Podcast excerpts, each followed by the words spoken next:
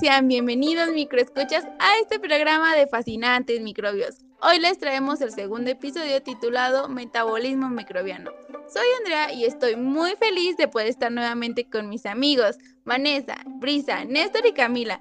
Bienvenidos a este interesante y entretenido episodio donde conoceremos la forma en que un microorganismo se desarrolla y la manera en que su metabolismo tiene influencia en las diferentes áreas como es la social, política, ambiental, biotecnológica, entre otras. Pero primero, ¿cómo es que se llegó a esta parte del metabolismo microbiano?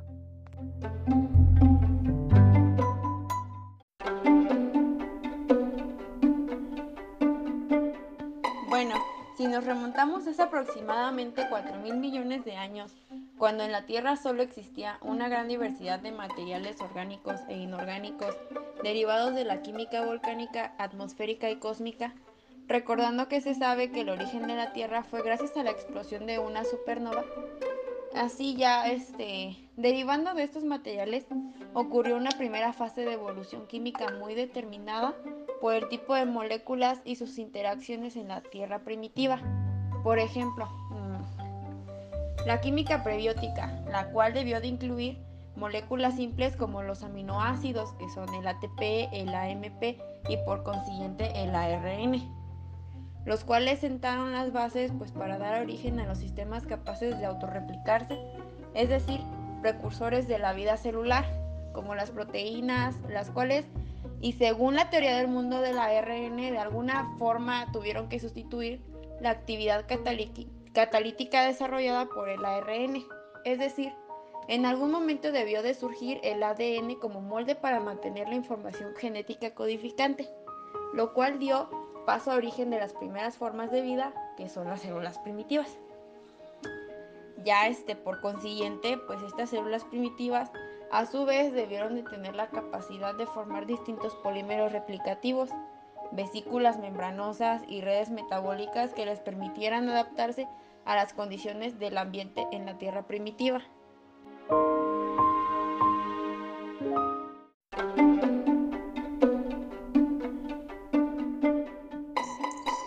Así es, también conforme la Tierra fue teniendo eventos físicos y geológicos, los organismos existentes hasta ese momento desarrollarían características fisiológicas y metabólicas para el adaptamiento a dichas condiciones.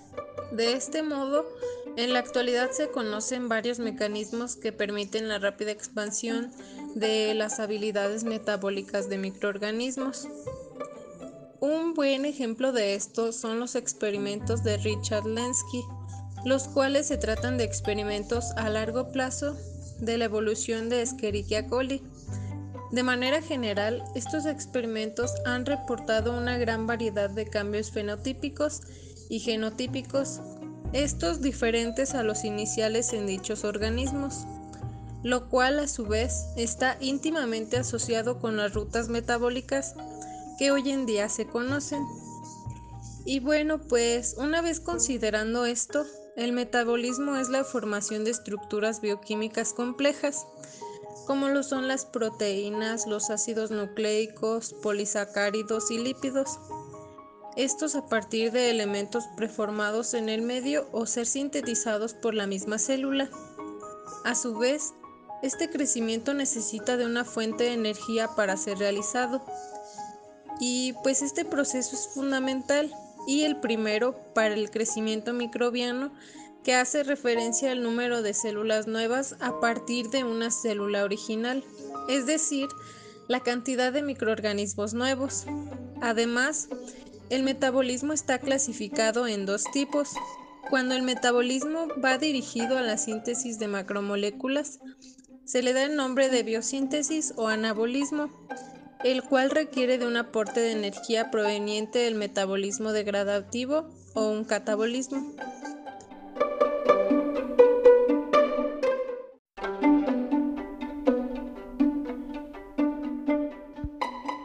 Y se preguntarán para qué se generan o en qué participan estas dos formas de metabolismo.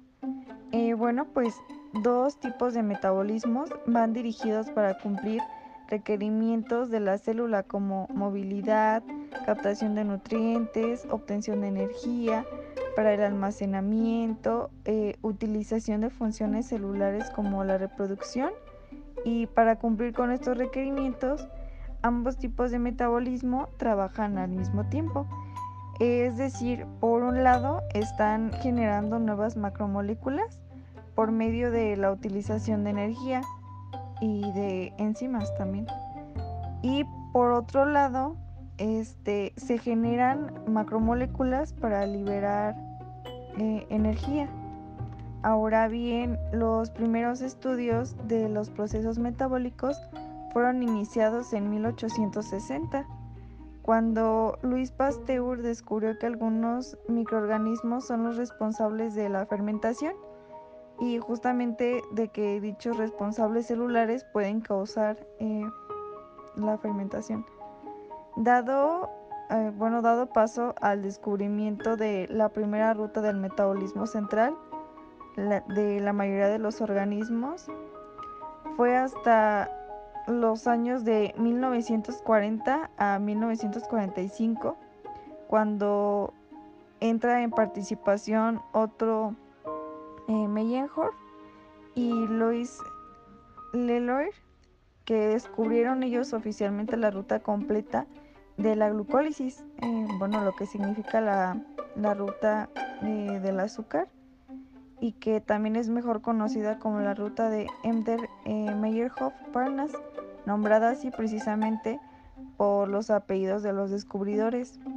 Esta ruta es de las más importantes ya que a través de esta obtienen energía además de obtener sustratos para la entrada de otras rutas.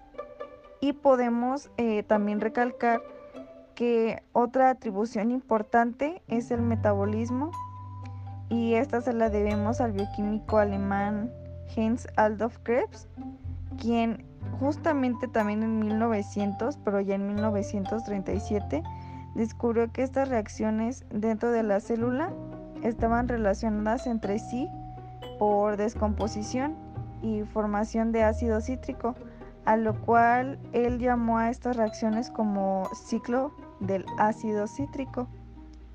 Y pues de esta manera, eh, bueno, de manera general, esta etapa del metabolismo consta de ocho reacciones catalíticas eh, por enzimas y se llevan a cabo en la matriz mitocondrial de la célula comenzando con la descarboxilación, este, esta oxida, eh, oxidativa del, del piruvato para formar acetil-CoA, la cual se va a oxidar hasta anhídrido carbónico y recalcando de nuevo, esta ruta es muy importante para la biosíntesis de nucleótidos y de otros compuestos.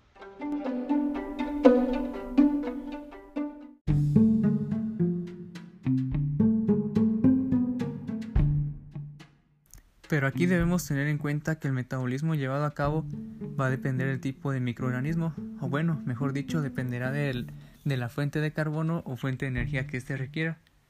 Para esto se reconoce que los microorganismos que obtienen su energía de la luz, como el sol, son conocidos como organismos fotótrofos. Dentro de estos tipos se tiene a los fotoautótrofos, donde su fuente de carbono es proveniente del dióxido de carbono, y por otro lado tenemos los fotoheterótrofos, que obtienen el carbono de compuestos inorgánicos. Al igual también se reconocen los microorganismos quimiótrofos, que estos son organismos que obtienen la energía de compuestos químicos. En este caso tenemos a los quimiolitótrofos, que la energía es proveniente de compuestos inorgánicos, como el nitrógeno. Y también están los quimiorganótrofos, que en vez de utilizar compuestos inorgánicos, utilizan compuestos orgánicos. Para ambos casos, su fuente de carbono proviene de compuestos orgánicos, tal y como lo es la glucosa. Por ello se les denomina eh, organismos quimiorganoheterótrofos o quimiolitótrofos. Toda esta información sobre el tipo de metabolismo que lleva a cabo el microorganismo nos ha permitido desarrollarlos de forma efectiva en los distintos laboratorios con la meta de proporcionar el crecimiento del microorganismo para su análisis genómico patógeno o bien para el desarrollo de productos de interés por medio del metabolismo de dicho microorganismo. De hecho, aún nos hace falta reconocer muchísimos microorganismos y el cómo es que funciona su metabolismo.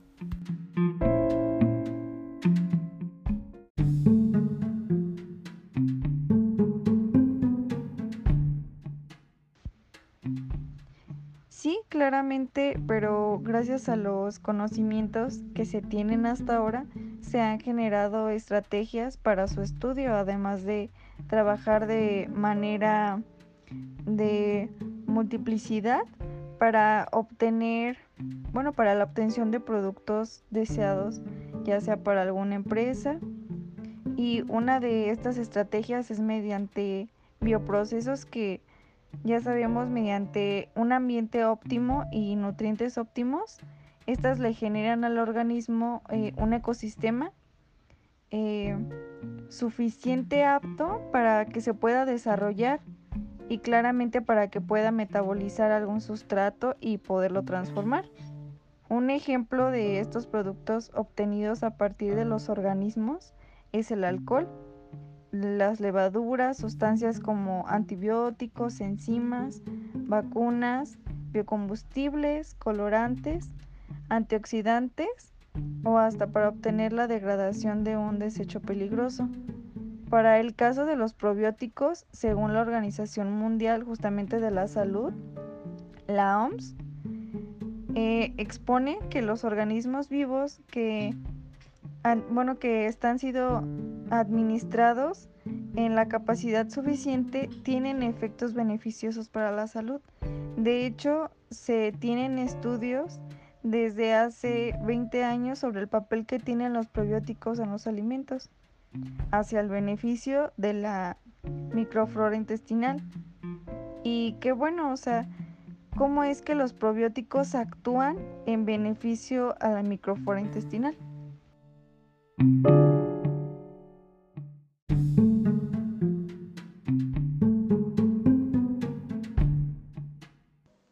Además, los microorganismos, como bacterias, nos ayudan a metabolizar compuestos que el organismo del ser humano no pudiera hacer por solo, por medio de la fermentación de carbohidratos, generando la formación de ácidos grasos como acetato, butirato y propionato.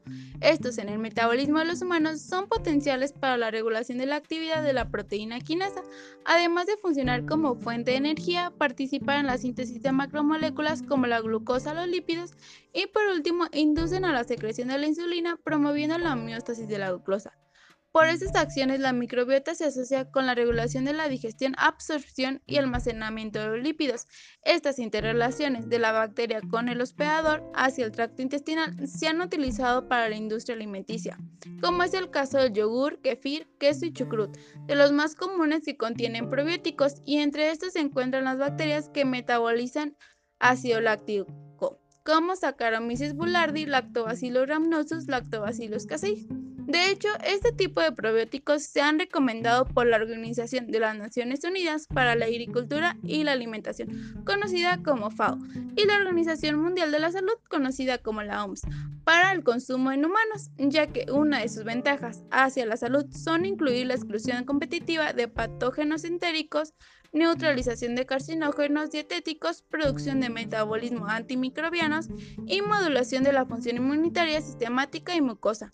Gracias a estos beneficios reconocidos, en el año del 2006 el mercado mundial de los probióticos fueron costeados en 35 mil 9 millones de dólares. Además, la demanda por parte de los consumidores hacia los probióticos ha crecido en los últimos años, estimando que para el año 2022 la industria generará un valor de 64 mil millones de dólares, con una tasa anual de crecimiento del 7% del año 2017 al año 2022.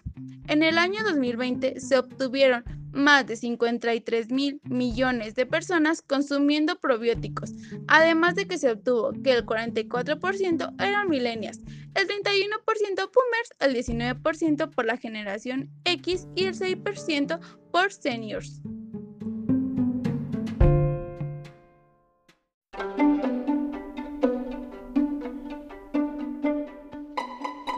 Consumo de probióticos, los alimentos generados con estas bacterias deben estar aprobados sobre el reglamento número 1924-2006, abordado por el Parlamento Europeo y el Consejo que describen que las propiedades del alimento deben de ser nutricionales y saludables, constituir una, una, autorización para la producción de su proceso garantizado, el correcto etiquetado, la presentación y que los anuncios sean claros, concisos y tengan bases científicas.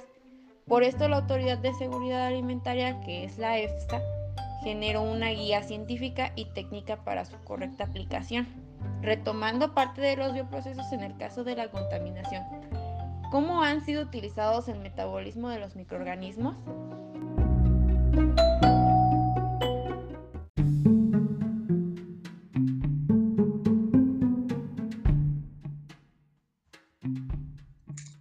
El uso de los microorganismos como herramientas para la descontaminación es algo nuevo, pues antes se creía que los microorganismos eran perjudiciales y se trataba de eliminarlos. Esto hasta que se tomó conciencia y se descubrió que la mayoría de los microorganismos son benéficos para el hombre. Un gran avance sobre esto fue luego de un derrame de petróleo del Exxon Valdez, ocurrido en las costas de Prince William, Alaska, en el año de 1990. Debido a esto, se trató de buscar alternativas para lidiar con esa contaminación. Y es aquí donde los científicos que desarrollaron bioremediación a gran escala de petróleo lo hicieron basándose en una premisa que dice, todos los ecosistemas naturales poseen microorganismos capaces de metabolizar los compuestos tóxicos y xenobióticos, aunque solo se encuentran en proporciones menores al 1% de la comunidad bacteriana. Gracias a esta premisa, los científicos decidieron estudiar más a fondo la bioquímica del metabolismo de los microorganismos. Después, tras años de investigación, se evidenció que en el planeta existen microorganismos tanto para producir como para degradar cualquier tipo de sustancia natural, mismos que pueden ser aprovechados para descontaminar aguas y suelos, esto a un menor costo y en menor tiempo.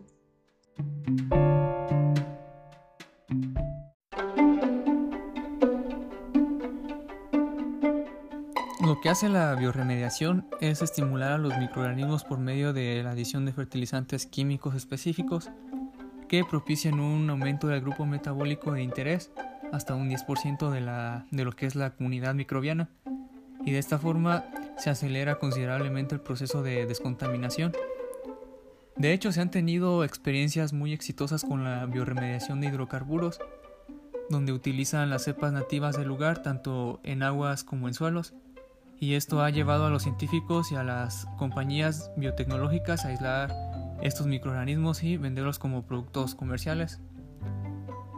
Y bueno, pues es así como la energía metabólica de los microorganismos es una fuente prácticamente inagotable, ya que estos, por medio de su amplia diversidad metabólica, son capaces de utilizar cualquier sustrato como fuente de energía. Esta energía microbiana puede ser utilizada para diversos ámbitos, como el ambiental, utilizándose para la descontaminación de aguas residuales, el ámbito social, metabolizando compuestos que el organismo del ser humano no puede hacerlo por sí solo, y el ámbito económico, pues al, al descubrir que los microorganismos no son perjudiciales, sino que son altamente beneficiosos, resulta ser más costeable a comparación de técnicas tradicionales además de que cumplen sus funciones en poco tiempo.